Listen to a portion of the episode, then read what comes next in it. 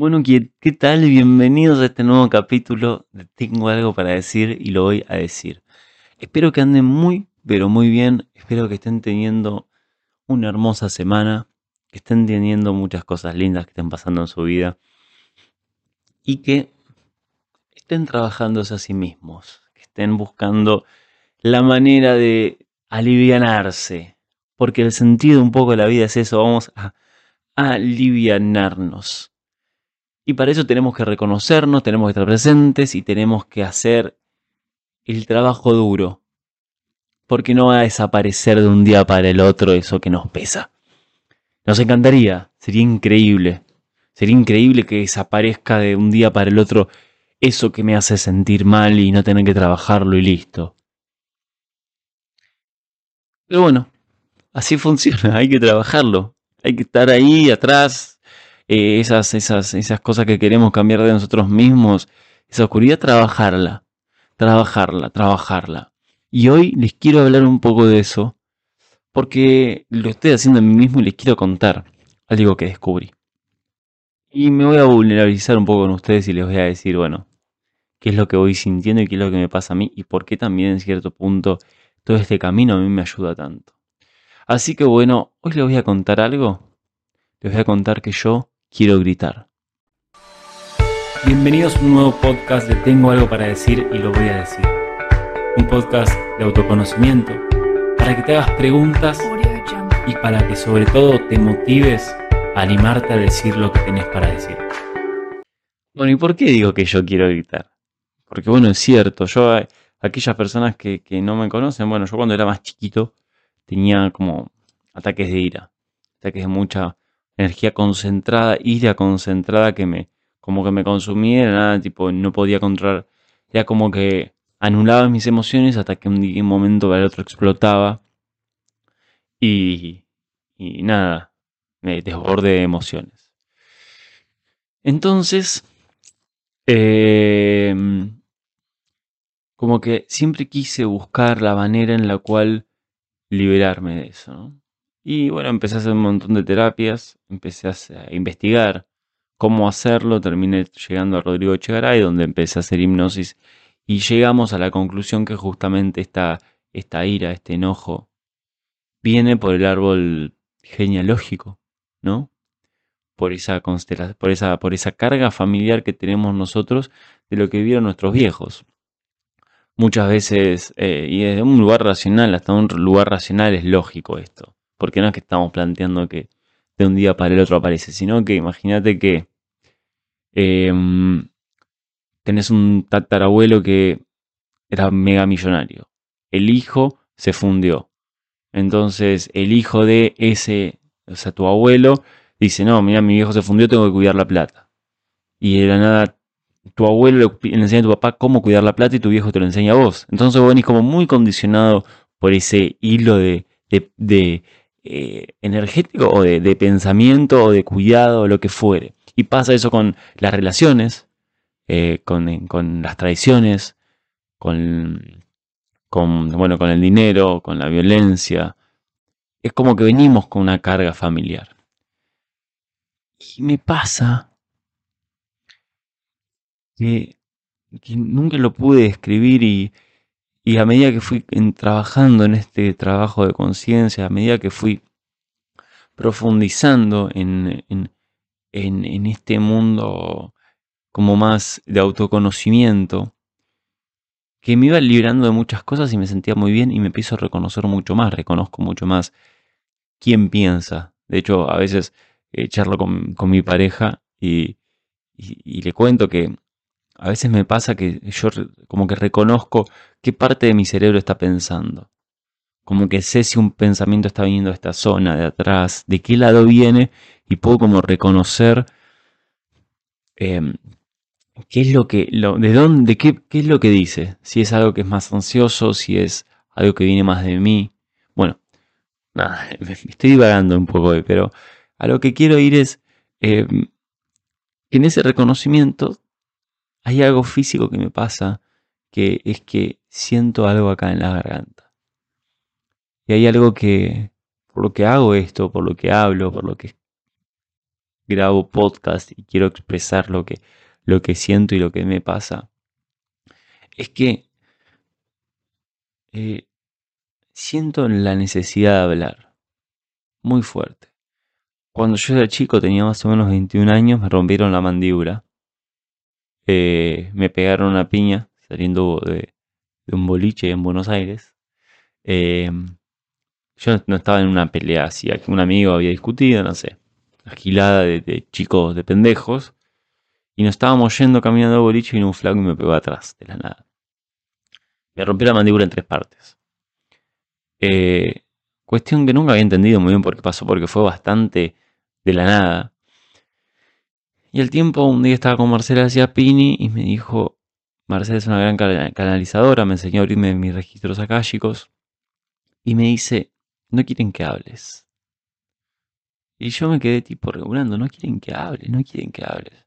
Bueno, tengo un, un, audio grabado que es el primer capítulo de este podcast, que nadie lo escuchó, solamente mi compañero de piso en su momento que lo voy a mostrar algún, algún día porque está buenísimo, es increíble, se te pone la piel de gallina cuando escuchas, que hablo de, esto, de que no quieren que hable.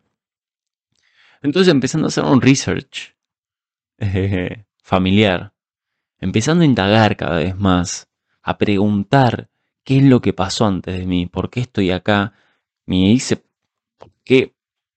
Em, o sea, ¿por qué estoy acá? Eh, y las cosas que pasaron antes de mí también me condicionó en todos mis aspectos hoy. O sea, en todos. Porque la construcción mental de lo que soy y de lo que creo que soy está condicionado por eso. Eh, mi ser está, es como que está más allá, pero la mente está condicionada por eso. Entonces, eh, me puse a hablar y descubrí que en, parte de mi árbol genealógico hay una parte, una rama muy particular que está completamente muerta. No hay registro de, dónde venimos, no desaparecimos acá. Cuando yo me enteré de esto, fue como que hubo algo adentro mío que, que, se despertó. Hubo algo adentro mío que, que apareció como fue y dije, wow, es por ahí. Porque encontré como un bisabuelo el cual no habla, no hablaba, no se sabe de dónde viene, no sabe, no se sabe nada de su historia. Una historia de persecución, una historia de violencia, mucha carga eh, emocional, y la cual en cierto punto llega a mí. Y siento que esta, esta, esta sensación de no poder hablar, esta sensación de tener miedo de expresarme, este nudo que tengo en la garganta, esta mandíbula fracturada, viene de ahí. Y no sé hacia dónde va a llevar esto, la verdad es que no lo sé. Dentro de poco voy a hacer constelaciones familiares para descubrirlo. Pero es, es importante que empecemos a, a registrar lo que pasó antes de nosotros. Porque a veces lo que nosotros sentimos, ese malestar, esa carga, ese miedo, esa inseguridad, esa paranoia, no es nuestra.